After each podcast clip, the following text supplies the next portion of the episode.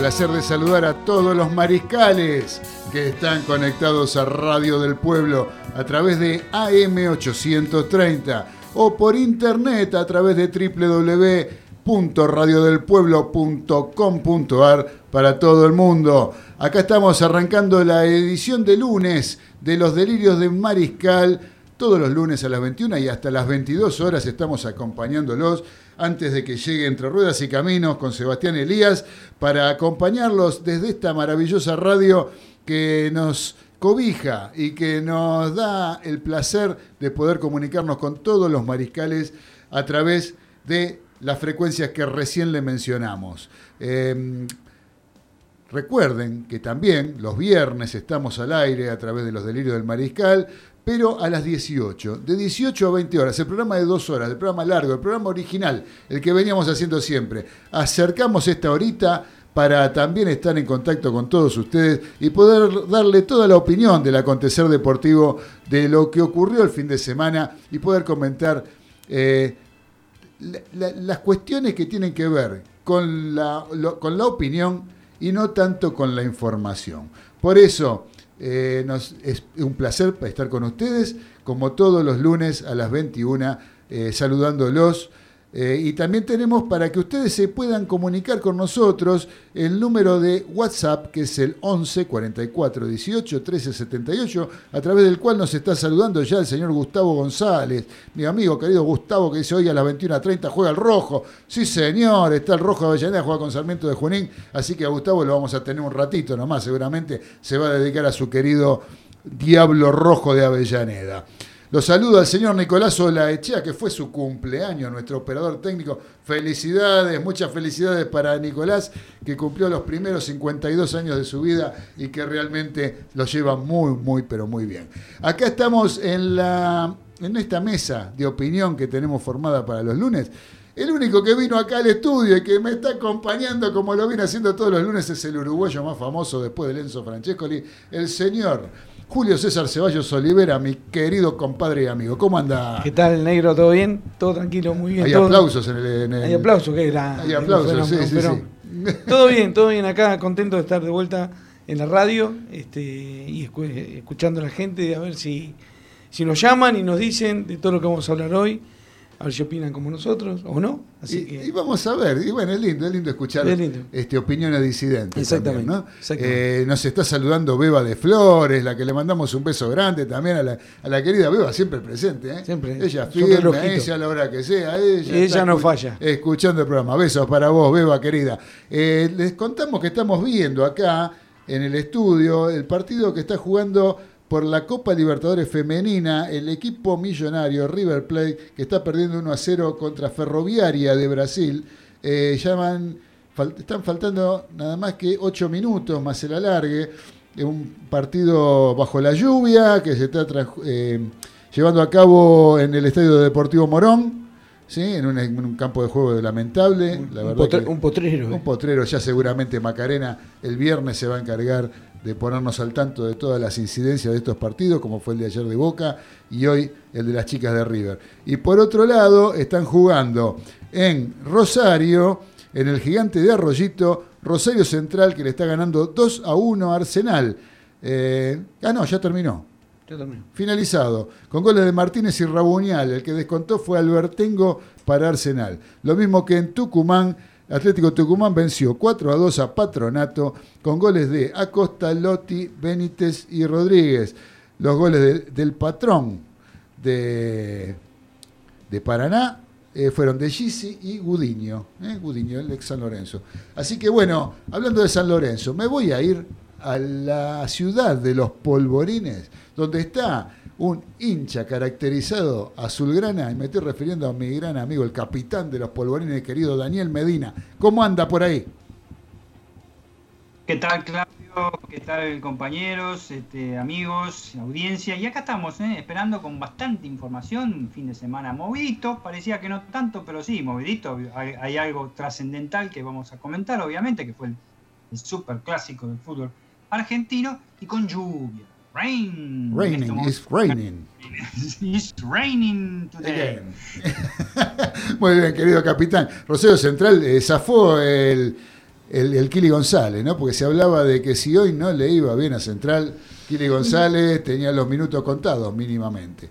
Eh, ¿Y, Arsenal? ¿Y el huevo? Y el huevo, no sé, porque sí, creo que perdió todos los partidos, me parece, ¿no? Todos, absolutamente todos. Eh, perdón, eh, este, para que pasemos a otro compañero de allá, pero lo debéis estar viendo. Tremendo tiro libre para River en la Copa. Sí, iba a decir justo eso. Sí, sí, sí, sí, en el borde del área grande. A los 84 minutos, tiro libre para River al borde del área grande, que es en la media luna del área. A ver.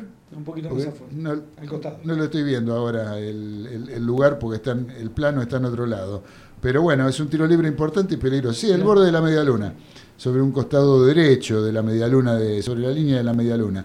Así que bueno, mientras tanto lo vamos a saludando al señor Carlos Arias que se encuentra en el barrio de Caballito. ¿Cómo anda, querido Carlitos? Hola, negro. ¿Cómo va? Bien, ¿y usted?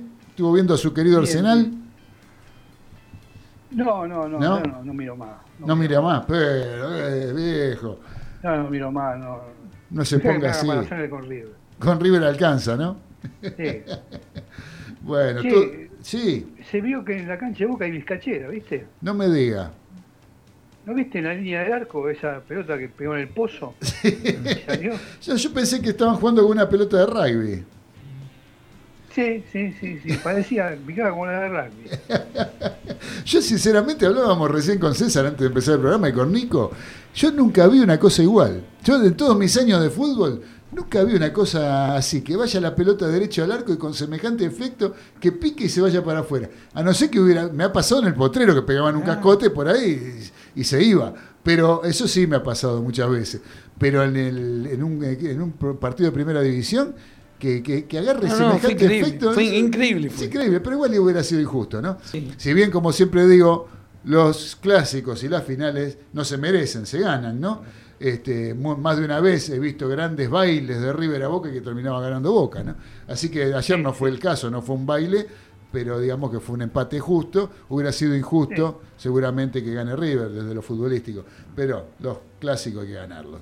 Así que hubiera ese Clásico, ese clásico pique, como decís, Claudio, vos que sabés bastante del fútbol, del fullback, perdón, de rugby, que le pica la pelota antes, dificilísima. Eh, sí, sí, que se, es, toda una incógnita para, el jugador cuando le viene y le viene picando la pelota. Este, el mismo el rastrón, vos sabés que hay veces hay jugadores, los, generalmente los tres cuartos, que los que patean, eh, viste que patean de rastrón y la pelota viene medio como girando la pelota de rugby, te dicen, vos correla igual, porque al cuarto pique la pelota se levanta. Ah. Observen esa jugada en el rugby, cuando la pelota va de rastrón, al, cuarto, al, cuarto pique que hace el cuarto zapito, la pelota se levanta y vos venís corriendo y sin agacharte la agarrás. Ah. Este, son detalles que te enseñan los, los pateadores. Ah, mira vos. Sí, sí, señor. Sí, señor. Este, así que Gustavo González dice, fútbol femenino y muchachos, eh, y muchachos es la lluvia. Hace como 15 minutos que llovina. Sí, sí, sí, Gustavo, está lloviendo. Pero vos estás en, yo sé que Gustavo González es un gran amigo y está, es un gran jugador aparte, ¿sí? Jugador que eh, siempre lo digo, ¿no? Deben estar cansado que lo diga, pero es, a mí me hace acordar mucho cuando veía a Nacho Fernández me hacía acordar mucho a Gustavo ah, González en sus años mozos cuando jugaba. Sí, sí, así, flaco, muy parecido. Eh, así que, bueno, también vamos al barrio de Caballito, donde está Gustavo González, porque debe andar por ahí el señor Ezequiel Galito. ¿Cómo anda, Galito? ¿Qué tal, Claudio? Un saludo para todos los mariscales, saludos al uruguayo también. Bueno, muchas gracias. Muchas gracias. Eh, así que, Galito, bueno, yo diría, vamos a hacer una cosa, vamos a arrancar, sí, directamente con el comentario de, lo que. El comentario, o vamos a hacer un breve comentario, porque si no, no nos da el tiempo, de lo que fue el enfrentamiento trascendente de anoche o de ayer a la tarde entre Boca y River en la bombonera. ¿Quiere empezar comentando algo usted, Galito, con respecto a la mirada boquense de este partido? Dale, dale. Yo te comento que eh, para mí el empate fue justo. Eh, Boca tuvo un momento que, que lo podría haber estirado la ventaja, que, no definió bien en algunos momentos Marón y Villa, pero creo que sortió bien la ausencia de Cardona, que era, era fundamental, y bueno, algunas dudas en el fondo, la verdad que Zambrano no entiendo cómo, cómo le sacó el puesto a Licha López, que vos muchas veces lo has nombrado, que, te, que te gusta mucho, para mí Licha López tiene que ser siempre titular en Boca.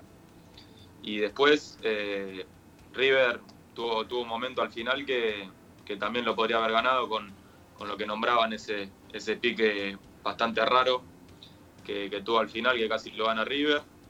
Pero en líneas generales el empate fue justo y creo que Boca pudo, pudo hacer un buen partido en líneas generales eh, y también tuvo un, papel preponderante Armani que, que se atajó todo, la verdad. Muy bien, bueno, eso de todo el, análisis individual, digamos, ¿no? Yo creo que yo creo que los, el resultado está justificado y creo que cada uno lo justificó a partir de los goles.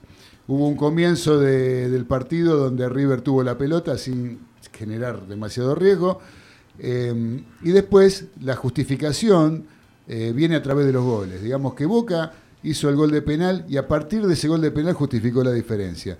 Y en el momento en que en el segundo tiempo no pasaba nada y parecía que era un triunfo Geneise, eh, vino la jugada, la gran jugada que hizo River, porque bueno, una, jugada marca registrada de River, ¿no? Esa de, mover la pelota de una banda hacia la otra, eh, ir moviéndola a través de distintos jugadores que la van haciendo correr hasta llegar a la otra banda, el centro y la jugada de riesgo que terminó en el gol de Palavecino, ¿no? El centro, un gran centro de Angeleri, Con, la, con la marca encima, es muy difícil hacer tirar el centro ese, con la marca encima, esquivar, la pelota esquiva al, defensor y llega al área. Eh, y después el buen cabezazo de Palavecino. Eh, eso desde la, y ahí River empezó a justificar, digamos, el empate. ¿sí? Empezó a justificar porque River empezó a jugar un poco mejor y al final lo pudo haber ganado, como vos dijiste, con la jugada. Eso desde las justificaciones. Ahora, desde lo futbolístico, yo creo que hay un gran mérito de Russo. Eh, Russo me parece que, hizo un buen planteo. Al principio parecía un poco mezquino el planteo porque jugaba a River, no, no iba a buscar el partido, simplemente se dedicó a, esperar a River, hasta que se dio cuenta de que con River no pasaba nada. Con River no pasaba nada y tenían la posibilidad de salir porque tenían espacios para poder salir. ¿Por qué tenían espacios? Porque yo creo que Gallardo se vuelve a equivocar con respecto a tener a Enzo Pérez como único eh, central, como único número 5 en la mitad de la cancha, una cancha que le queda muy grande y muy amplia, sobre todo cuando juega con línea de 4, donde los laterales ya dejan de darle una mano en la mitad de la cancha, que no se adelantan, y por lo tanto tienen que quedarse más resguardando las bandas cuando tenés sobre todo jugadores como Villa. Entonces queda Enzo Pérez solo con los tres ligeritos que puso adelante, los tres mediocampistas, como fueron De la Cruz, Palavecino y Carrascal, eh, que pueden tener la pelota, todo lo que quieran, pero al momento de tener que recuperar y salir a buscar eh, al, rival, eh, no podés contar con ellos y el único que corre como un desgraciado es el pobre Enzo Pérez. Sinceramente a mí me hace acordar en muchos aspectos la, la forma de que está jugando Enzo Pérez, me recuerda al River de la Bruna de los años 70 cuando Mostaza Merlo corría solo en la mitad de la cancha, desesperado por todos lados tratando de recuperar la pelota porque ni JJ ni Alonso este, lo, ayudaban. Hasta que no le pusieron al nene comiso que empezó a, volantear y a darle una mano a Merlo, Merlo era el que corría y corría y se comía las cargadas, que el sombrerito de Bochini, qué sé yo. El asunto es que esto me hace acordar, esta situación de Enzo Pérez me hace acordar un poco a eso, a ese momento de River de aquella época. Yo creo que la, eh, eh, Bruna, Gallardo se equivoca.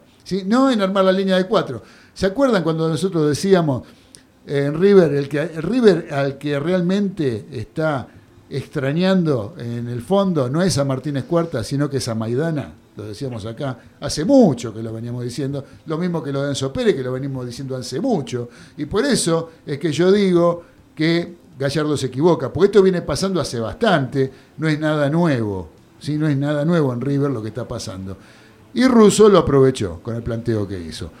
Entonces, jugó ustedes fíjense, eh, River, una vez que se va a Maidana, tiene que armar una línea de tres marcadores centrales. ¿Por qué? Pero no porque cambió el sistema para que baje, suban los mediocampistas, que sé yo, todo lo que quieran. No, fue para reemplazar a Maidana. Martínez Cuarta solo no reemplazaba a Maidana. Tuvo que poner otro central más. Y así todo no lo reemplazaron. Volvió Maidana, que es lo que hizo por automáticamente eh, Gallardo, armar la línea de cuatro nuevamente. Pero ¿qué pasa? Si le te pones adelante un 5 como Enzo Pérez solamente, obviamente que no hay, no hay, no hay línea defensiva que valga, ni de 3, ni de 5, ni de 8, ni de nada.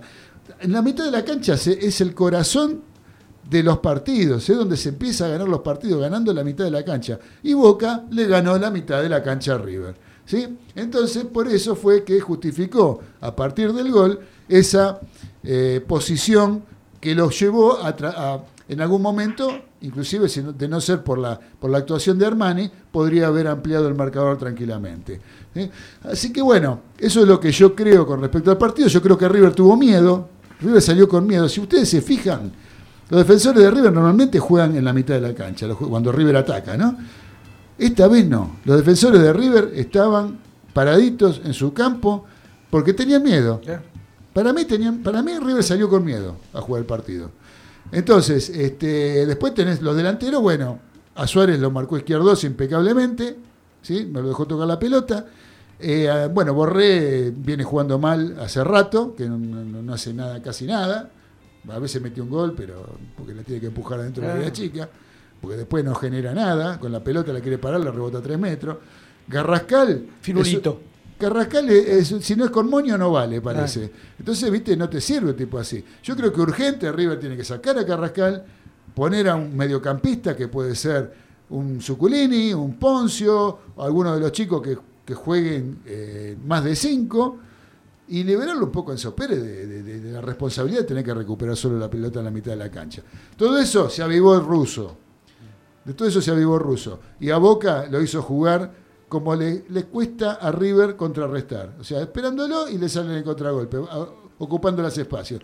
La jugada del penal de, mm, del chileno eh, Díaz a Capaldo, eh, hay un taco de Tevez. El jugador más cerca de River, en el taco de Tevez que habilita Capaldo, estaba a 5 metros.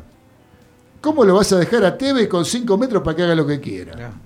Eso, eso es, ¿Por qué? Porque no puede Enzo Pérez solo hacer todo ahí en la mitad de la cancha. ¿Sí? Y después, bueno, la pavada que hace eh, el, el chileno Díaz, que no me sorprende, porque es- uno sabe que es un tronco, este, se deja eh, con el pibe Capaldo, lo deja, lo deja Capaldo lo, lo- fabrica perfectamente, es Eh. un penalazo lo que hace. ¿Pero por qué? Porque le cruza el cuerpo adelante, porque, porque el señor chileno viene mirando la pelota. Entonces no mira de reojo que viene Capaldo, eso tiene que ser automático. Y se le va a cruzar adelante para que se lo lleve puesto. Eh, un verde, un verde total. Acaba de terminar el partido en Deportivo Morón con triunfo brasileño sobre las millonarias. Bueno, Macarena seguramente nos va a estar contando algo. Bueno, yo quería hacer un. ¿Vos, César, querés agregar algo del partido de Boca? este, Como más, hincha o de menos, River. no, más o menos lo mismo como vos.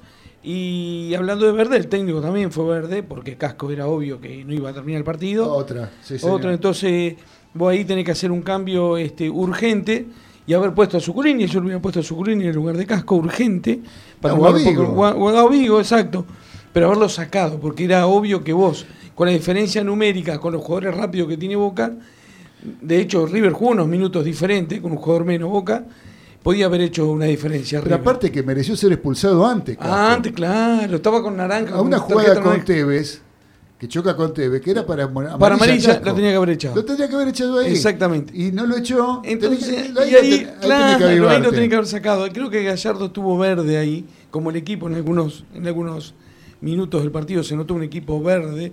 Este, y un clásico hay que ganarlo como sea, muchachos. Es un clásico. Pero sí. no hay que jugarlo lindo, ni hay que meterle goles de con 10 toques, nada, hay que ganar el partido. Y en la jugada de la expulsión de Casco, tendrían que haber sido amonestados los dos, También, Fabra y Casco, también. porque los dos van con, parece que van con una lanza en vez de con la pierna. exacto, exacto. Allá arriba. Pero Ah, está eso, bien. eso que- eso quería meter yo la cuchara. Yo debo ser el único realmente que vio el partido y opina que los dos fueron con todo.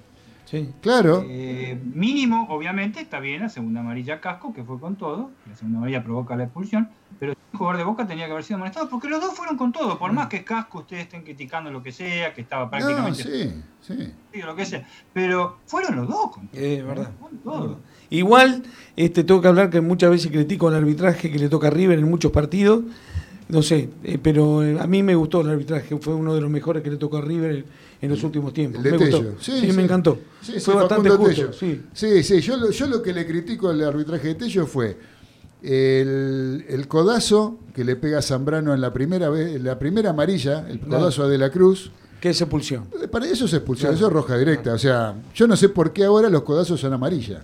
No, Dani. Antes un codazo era una agresión, era, era, era expulsión automática, era roja directa. Abs- absolutamente. El codazo era, era- era agresión y era roja directa, lo que sea. este, pero ahora sí, ahora es amarilla.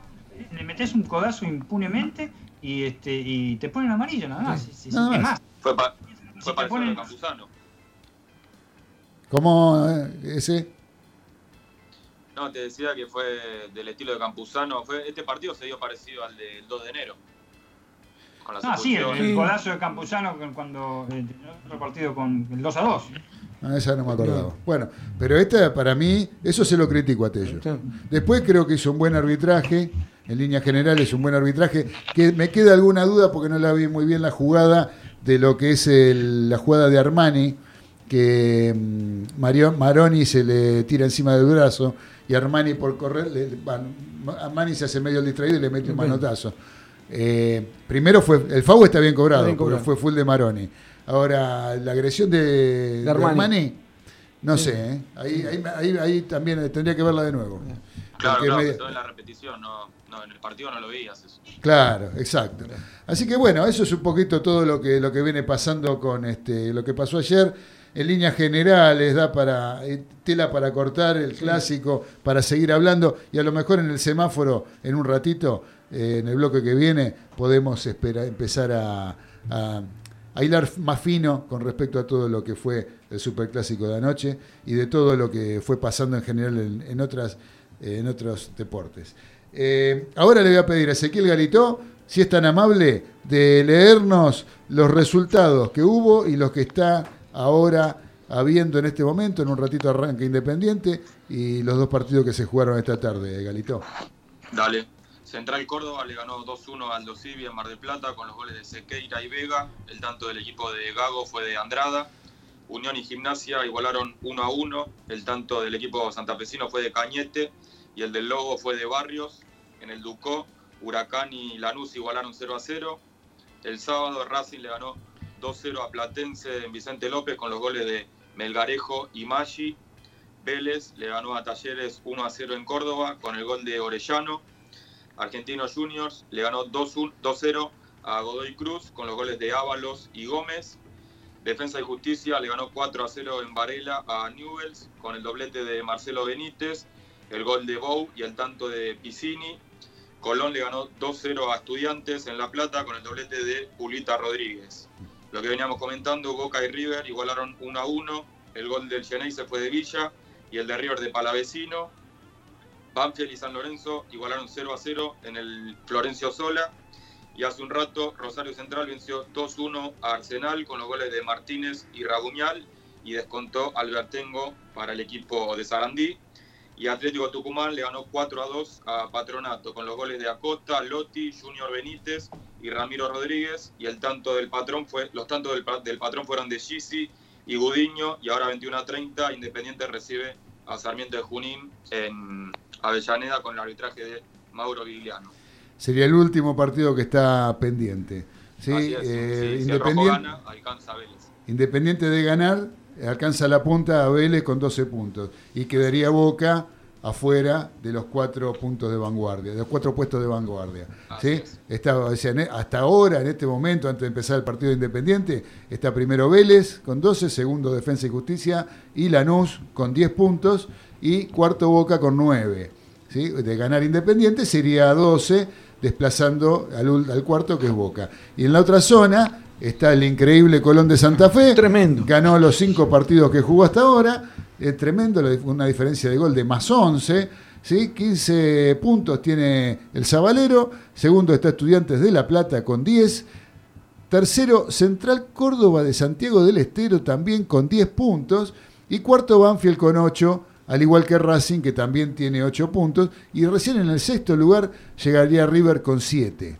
¿sí? O sea que si hoy gana Independiente, si hoy gana Independiente, tanto River como Boca estarían de- fuera de los cuatro los cuatro mejores. clasificados, Claro. que clasificarían. Muy bien. Ahora vamos a dar paso a la música. Previo vamos a leer algún mensaje que llegó de Mónica de Balvanera que dice buenas noches a todos, acá estoy escuchándolos. Qué lío el fútbol. Bueno, ustedes saben, espero la música. Saludos a todos. Muchas gracias, querida Moni. Un beso grande. Gracias por estar como siempre. Y Gustavo González que nos avisa que River perdió 1 a 0 con Ferroviaria. Ya es definitivo, el final. Se perdió un gol sobre la hora River. La jugadora River le erró el arco, la tiró por el segundo palo. Increíble, digo que se perdió la chica número 11. Cómo se fue picando la pelota. La quiso cruzar, pero bueno, ¿qué va a hacer? Son cosas del fútbol, como diría el profesor Veraza. Tuvimos hace un ratito con Veraza haciendo la serie retroponderosa. ¿No lo escuchó usted? No, no lo escuché, Claudio, porque en Capital no puedo escuchar a. Ah, vengo en el auto, vengo manejando. Muy bueno, muy bueno. ¿eh? Lo escuchó usted, Ezequiel, Galito, y, también eh, sé que el, capitán mandó mensaje, así que sé que lo escuchó. Batman. Exactamente. Estuvimos con Batman hoy. Así que bueno, muchachos, vamos a escuchar un poquito de música. Eh, así le damos con el gusto a Mónica de Balvanera. Vamos a escuchar un tema que nos recomendó, a mí particularmente, me lo recomendó un gran amigo que tengo en la localidad de Los Polvorines que se llama Eduardo. Eduardo de Los Polvorines. Me dijo, él es un tipo que es un fanático de una banda legendaria ya, de la cual ya fallecieron algunos de sus integrantes, pero quedan dos todavía, que son Eduardo Zavala y Fresa. ¿sí? Los dos, Zavala y Fresa, continúan con el reloj. Zavala y Fresa el reloj se llaman ahora.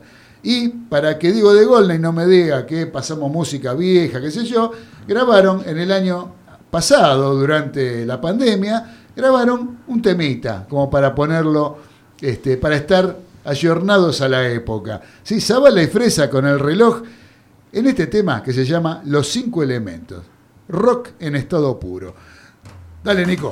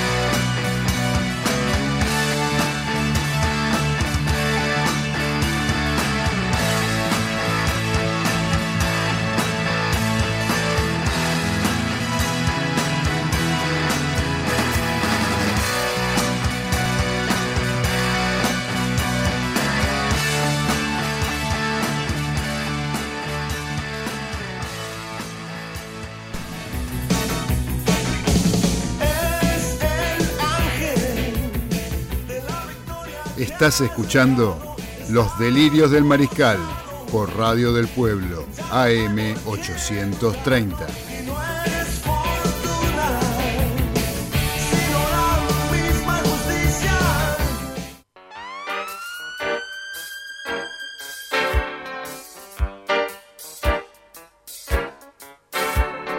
Continuamos en los delirios del mariscal, ya en el segundo bloque de nuestro programa de lunes, y nos quedamos hasta las 22 antes de que llegue Entre Ruedas y Camino con Sebastián Elías. Eh, le gustó el capitán de los polvorines el tema de, de Fresa y Zavala, ¿no? Este, por lo que me mandó acá a decir, la verdad que le gustó. Yo les cuento, muchachos, que estamos en época de Zoom y reuniones virtuales, y puedes dejar tu teléfono apoyado y liberar tus manos. ¿Con qué? Con las bases de celular de la gente de Broobjetos, objetos de diseño. También tenés soportes para notebook, que le vas el monitor 10 centímetros y mejoras tu postura para cuidar tu espalda y potenciar tu trabajo. ¿Dónde conseguís esto? En Instagram a través de arroba broobjetos con una sola O y la tienda virtual www.broobjetos.com puntuar. Ahí hablan con Pablito, un amigazo, y le dicen que van de parte de los delirios del mariscal y seguramente lo van a atender con otra diferencia, con otra calidez, porque es gente amiga y por lo tanto los van a atender como tales, como amigos. Ahora vamos a escuchar un audio que nos está llegando al 11 44 18 13 78.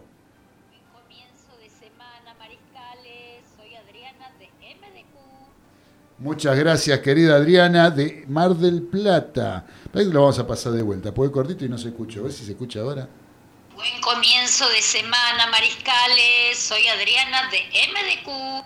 Muchas gracias, querida Adriana. Te mandamos un beso grande a Mar del Plata, que tenemos una gran audiencia en Mar del Plata. Cada vez me entero de más gente que nos escucha desde Mar del Plata. Acá nos manda un mensaje también Estela de, de Liniers. Sí. Así que mandan saludos a todos, a todos los muchachos. Gracias, Estela. Un beso grande para vos también desde el barrio de Liniers. Sí, debe ser hincha de Vélez. Este, eh, no. ¿No? No es hincha de Vélez. ¿No? No. Eh, no puedo decir lo que es hincha. hincha, pero eh, te entiendo. entiendo, pero más aclaraciones no hacen falta. No, es de River, es de River, somos todos de River. Bueno, Entonces, este, vamos a seguir adelante con el programa. ¿Qué le parece? Vamos a, darle, vamos a seguir. Vamos a, seguir, vamos a ir al semáforo de los delirios del mariscal. Hoy estamos medio atrasados con el semáforo. Mire la hora que 21.38 ya. Y acá está, el pescado sin vender. Vamos a ir al semáforo verde de los delirios del mariscal. Y acá vamos a ir con el capitán de los polvorines, con el señor Daniel Medina, que nos va a decir por qué puso a Colón de Santa Fe con el semáforo verde. Eh, Colón de Santa Fe y eh, Luis Miguel Rodríguez. ¿eh? Claro, sí, sí. Colón de Santa Fe igual Luis Miguel Rodríguez para mí, este hombre de 36 años que ha hecho, para mí ha hecho el milagro, ¿eh? Eh, yo no le doy tanto el milagro a, Domínguez, al técnico, sino lo que está rindiendo esta persona. Si bien Colón, obviamente, nosotros juegan desde ya, nosotros 10 jugadores aparte de la Pulga Rodríguez, pero tiene una terminación de, las jugadas, el Pulga Rodríguez, que son muy seguras, son todas de calidad, y en estas cinco fechas lo ha demostrado de una manera increíble. Eh, Colón tiene un andar muy sólido, obviamente, está con 15 sobre 15, creo que está pensando más en, tener un buen colchón para el campeonato que viene de puntos, por el tema del promedio, porque está bastante acuciado por el promedio, aunque parezca mentira, pero eh, en este momento es el equipo más sólido, por lo menos en las cinco primeras fechas, dentro de la pobreza, lo que es el fútbol argentino, pero con, un jugador que es el jugador del campeonato para mí, sin ninguna duda. ¿eh? Es hasta ahora la pulga eh, de los cinco goles que tiene, la verdad, no sé, creo que Ezequiel me, va a ayudar. Alguno fue de penal, no, lo recuerdo realmente. Sí, Ezequiel, Ezequiel lo puso también, puso la pulguita Rodríguez. Me gustaría que me diga también, que nos diga por qué puso la pulguita Rodríguez. Supongo que debe ser por algo similar a lo que vos venís diciendo, Dani. Sí, la figura destacada de Colón. Eh, un gol más lindo que el otro, aparte. Ah, tal cual. Parece que si no golazo no vale. No, no vale, tal cual. Saben que les quiero resaltar de Colón, aparte que está jugando muy bien Colón, aparte de la pulga que está haciendo la diferencia. Eh, yo creo que Colón está bien parado, está jugando bien. Fede Lertora está haciendo un trabajo en la mitad de la cancha tremendo. Y saben quién, yo les digo que anoten este apellido. Este apellido de un chico que ya lo vi dos veces entrar y hace un trabajo, aparte tiene una calidad y una tranquilidad para jugar un metro ochenta y ocho, se llama, tiene 19 años, se llama Pierotti de apellido. No es Perotti, ¿eh? es Pierotti. Pierotti, eh, anótenlo. Ya lo vi entrar dos veces. Lo vi en el partido con Banfield y lo vi en el, el partido del otro día. Eh, realmente es un muchacho que me parece que si lo llevan bien, tiene un gran futuro en la primera de Colón de Santa Fe. Ustedes no sé si Y anoten el reemplazante de Vigo también. Mesa. Bueno, también, también, también. está- En general está jugando bien el equipo, por eso lo recalcaba al principio, ¿no? Que re- hay, hay figuras que se destacan, como el caso de Lertora, y también este chico lo doy como novedad, digamos, ¿no? Como un proyecto. Chico de 19 años, no se sabe qué puede pasar, pero que las condiciones las tiene y la tranquilidad con la que juega, y cómo pasa la pelota, cómo la pisa, cómo piensa, y cómo- la verdad, me parece que es un jugador para tener en cuenta en el futuro. Así que bueno, eso es en el capítulo Colón de Santa Fe. Otro semáforo verde para Franco Armani, nos dice acá Daniel Medina. Y volver al arquero de la selección. ¿eh? Eh, sin quizás tanto trabajo, pero lo de siempre. Cuando le exigen, responde. Desde ya. Fíjate que si hubiera quedado eh, eh, parado en el penal, lo saca. ¿eh? Le pasó por entre las piernas. Increíble que se tiró a la izquierda. Pero dos atajadas fundamentales. Siempre tiene atajadas contra Boca Juniors. Hay que ser honesto. Tiene atajadas contra Boca Juniors realmente increíbles. ¿eh? Recuerden Sí. ese Recuerden antes de la final de Madrid el 3 a 2 que, que, que se pierde el jugador de Boca, Benedetto, con esa atrapada de, de, de Armani. Y ayer volvió, estuvo muy concentrado, me parece, en todo el partido. Este, del otro lado, tu- tuvieron los dos mejores arqueros de la Argentina, hoy por hoy, por supuesto, enfrentados ayer. Uno estuvo, me parece, más concentrado del otro. El otro lo vi, este, el arquero de Boca Juniors, este, una, una- una de las peores actuaciones que le vi este, eh, jugando para Boca. Pero eh, el mérito para Franco Armani, que volvió cuando se lo necesita. ¿eh? Y River siempre lo necesita. Sí, ya lo creo. Le salvó el partido. Sí. eh, le salvó la- la- las jugadas trascendentes que podrían haber sido gol de Boca claramente. Mano a mano a Tevez en el primer tiempo. Segundo tiempo, dos tapadas seguidas. La verdad que la jugada que hablábamos recién de que termina Maroni arriba del brazo de él, que Maroni se le acomoda arriba del brazo. Se nota que lo, quiere inutilizar como arquero, Como que se quede en el claro. y él le mete un manotazo. Una cosa media que media extraña. Pero fue foul de Maroni antes de tirarse Antes. arriba del brazo, ¿no? Eh, la jugada viene con un full previo. Así que bueno, pero Eh, sí, yo creo que tuvo, fue una figura. Mucha- observen siempre a Franco Armani este, cómo tapa también, ¿eh? no solo bajo los tres palos, que es una fiera, pero cómo tapa con todo el cuerpo, tal cual grande es. Eh, Sí. Es muy difícil, es muy difícil los mano a mano ganárselos, increíble. Es, es verdad, Sí, es verdad. sale. Cuando sale bien, sale muy bien. No, sí, sí, sí, sí, sí, no, en general sale bien, Sale eh, bien. tapa bien. Después hay- virtudes también de los delanteros. pero, también. Este, pero bueno, no venía teniendo lo que sí. de- eh, rescato lo que dijo Dani. Volvió Franco, el arquero de la selección Volvió con, lo- argentina. con los reflejos que Volvió tenía. el arquero de la selección argentina porque venía no teniendo actuaciones demasiado este, Sí, creo que fue el más perjudicado con esta pandemia, me parece a mí, pero bueno. Se puede notaba, ser, se puede notaba. ser que tenga que ver con el parate del fútbol, sí, puede ser. Se notaba. Dani, por otro lado le pones un semáforo verde a Lucas Orellano. Así es el, el delantero de Vélez Sarsfield, este chiquitito que tiene 21, 22 años, creo. Eh, realmente a mí me viene impresionando hace rato, desde, desde el año pasado. Ya. Es, es una ardilla, es muy hábil, muy rápido. Eh, dejó para, para el olvido con su actuación contra Talleres de Córdoba eh, la actuación de él y sus compañeros contra Boca Juniors, por supuesto. Eso para mí se da muy de vez en cuando. eh, ya lo criticamos bastante a Vélez y lo han criticado hasta sus propios hinchas por lo que pasó con Boca Juniors. Pero ya está, son cosas del fútbol también. eh, Se puede perder 7 a 1, no, no, hay, ninguna duda. Pero coronado con un golazo. Un golazo que le hizo a Talleres de Córdoba después de una jugada media sucia en el área con muchos rebotes. Se la puso en un ángulo a Marcos Díaz, un golazo. Y le he visto hacer varias maniobras y varias eh, generador, eh, ha sido eh, generador de varios goles de Vélez Sarsfield, tanto el año pasado como este año, un jugador muy punzante, muy pícaro y potente, por, por, lo pequeño que es y por la edad, realmente lo pongo ahí arriba. Muy bien, me parece muy bien porque es un gran proyecto, chico de Vélez. Ya lo creo que sí. Y dos palabritas de Fede Andrada, que también me lo pusiste a Fede Andrada con el semáforo verde. Porque está haciendo, un, la verdad, cinco goles, eh, tiene cinco goles, uno de los golea- goleadores del campeonato, cinco goles en cinco partidos, se podría decir, no lo hizo en todos los partidos, pero está cumpliendo dentro de, después vamos a hablar un poquito del Dosivi en otra, en otra, en otra circunstancia, lo vamos a hablar ahora, ahora mismo en, unos- en un ratito, pero está cumpliendo y con creces como delantero y metiéndola, como tiene que ser. ¿eh? Sí, Y- sí. y a vos y a, los, y a, y a- y a- a César, River también metió varias, pero en las inferiores, ¿no? Claro, está, está, está, está reapareciendo, digamos, el goleador que fue en River en las divisiones menores, que es el goleador histórico de las divisiones menores de River, ¿no? que desplazó a, Pepe San en esa, en esa condición. Así que bueno, eh, yo les voy a agregar un semáforo verde que es para esta fecha en particular y es para Miguel Ángel Russo.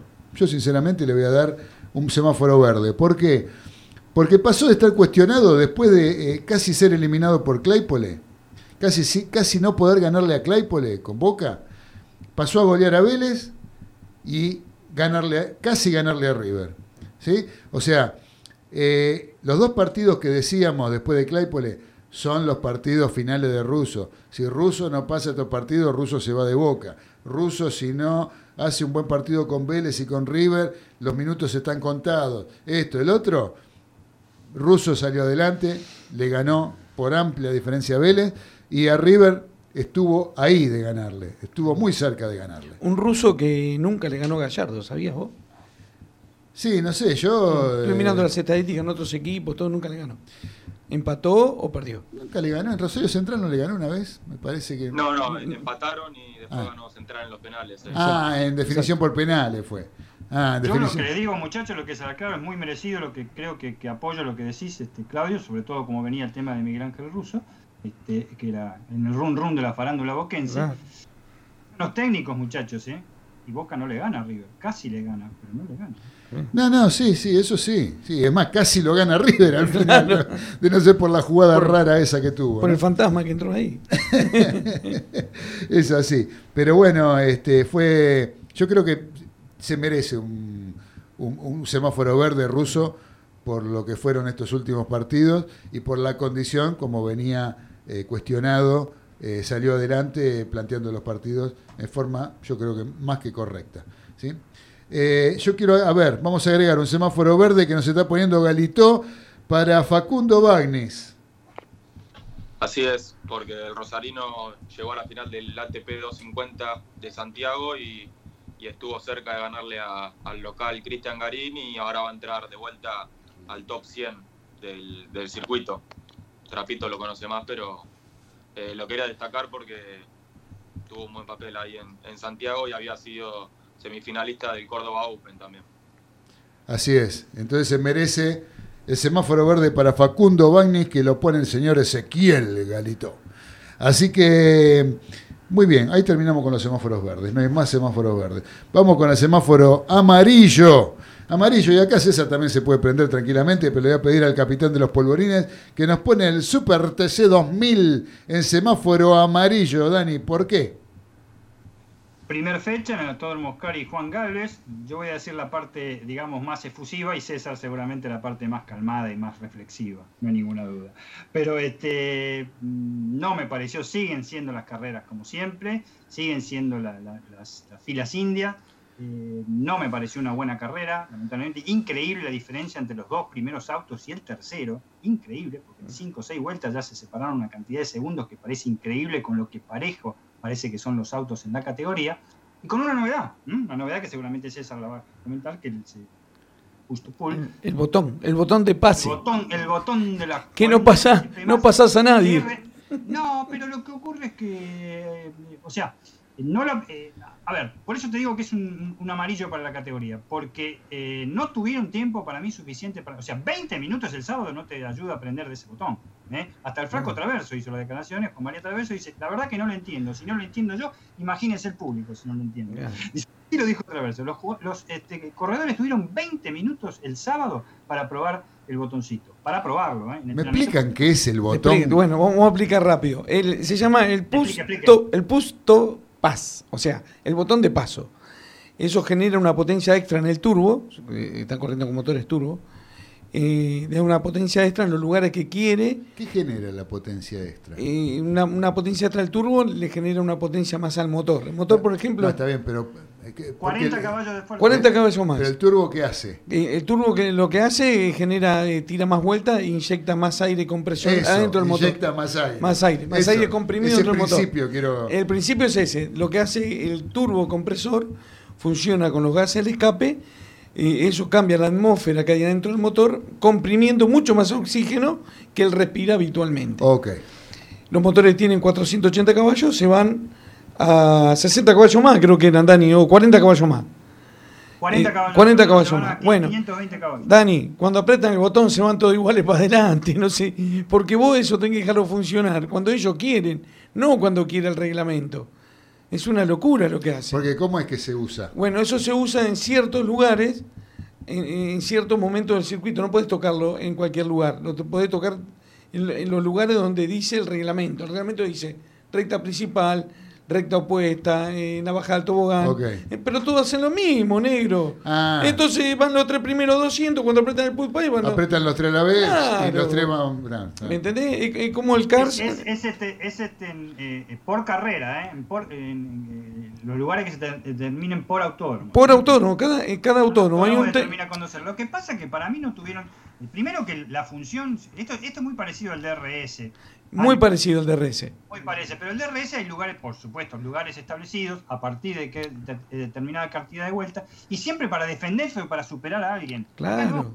Pero el DRS, este pero Dani, el DRS vos lo usás en lugar, en una curva no vas a usar el DRS porque te quedas sin tracción.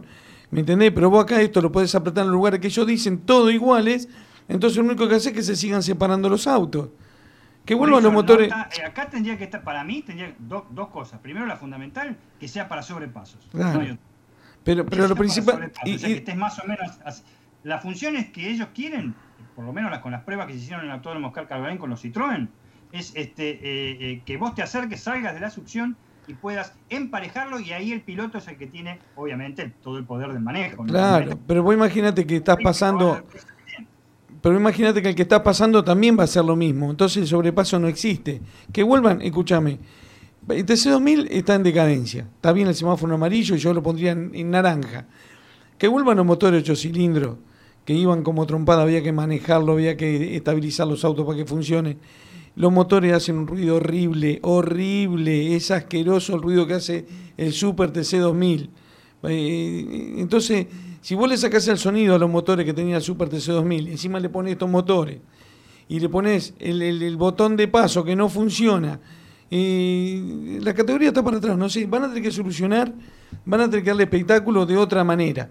Vuelvo a reiterar lo que dijo el flaco, sáquenle los frenos a los autos, la tecnología en los frenos y ahí se acaba todo, porque viven frenando. Entonces, saquemos la tecnología que tienen los frenos, freno de carbono, de cerámica, que los autos anden sin freno en la quinta vuelta como fue toda la vida, que manejen los pilotos a los autos, no los autos que manejen a los pilotos. Muy bien. Ese es el semáforo amarillo del Super TC 2000. Hay un mensaje acá del señor Fernando de Santelmo que dice, Boca planteó bien el partido. Ahora River no anda aceitado porque Boca regala la salida, marca en la mitad de la cancha. Eh, no entiendo muy bien eso, pero bueno, justo empate lo pudo ganar cualquiera. Yo soñé con esa pelota que no entró. Bueno, querido Fernando, muchas gracias por tu mensaje. Eh, Estamos ahí cortina, cortina con el tiempo. Bueno, la Copa Libertadores, ya quedaron los dos equipos de la Copa Libertadores Femenina, los dos equipos argentinos quedaron eliminados. Dani, vos habías puesto el semáforo amarillo para Boca, pero bueno, este ya se suma Ya River también. Los dos, los dos eliminados. Para mí quedó mucho más en deuda Boca Junior, que para mí es muy superior en la Liga Argentina a todos los demás y quedó muy en deuda con el partido que hizo ayer. Quizás rindió hoy, no lo esperaba. River no mereció perder hoy. ¿eh? No, Me mereció perder. Pero bueno, dejémoslo ahí. Eh, eh, lamentablemente no pudieron estar entre los cuatro mejores de local. muy bien. Aldo Civi de Mar del Plata también me estás poniendo el semáforo amarillo, Dani. Sí, porque paremos, vuelve a perder, perdió tres partidos así, mejor dicho, empató un partido y perdió dos así, saliendo jugando de abajo permanentemente, intentando cuando tenés tres o cuatro rivales arriba. Paremos con esto, muchachos. Pero bueno, es la idea que le quiere poner el técnico y quizás, quizás, como vos una vez bien lo dijiste, también interpretan mal los jugadores. Sí, uno no, eso, esa interna uno no la conoce, porque no está ahí, uno no está metido ahí. Eh, yo le puse un amarillo a Marcelo Gallardo, ¿sí? porque ya hace bastante tiempo que no se da cuenta de las cosas que están haciendo mal y cómo está planteando los partidos River. Eh, River eh, se viene, está bien, estamos hablando tal vez de una situación especial, como bien planteaste vos, Dani, el viernes en el programa, con respecto a que es una transición. Sí, es una transición. Ahora, las transiciones también hay que jugarlas y las transiciones también hay que ir corrigiendo durante esa transición, que para eso está la transición, para ir corrigiendo las cosas que no están saliendo del todo bien. Y hay cosas que vienen saliendo mal hace tiempo y en River no se corrigen. ¿sí? Como por ejemplo, como decía Pipa Wayne el otro día, marcar en, la pelota detenida, eh, cómo este, juega Enzo Pérez solo de 5, cuando hasta el mismo Enzo Pérez durante el partido lo manda al frente a Gallardo varias, ya en dos o tres de los últimos partidos, pidiéndole que le ponga a alguien que lo ayude en la mitad de la cancha. Eh, y ayer en el partido en la Boca se le da por poner eh, los tres livianitos que puso en una línea de tres mediocampistas delante de Enzo Pérez.